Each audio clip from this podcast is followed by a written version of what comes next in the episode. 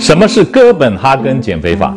哥本哈根减肥法呢，其实呢，简单的说，就是一种十三天低热量食谱的减肥法。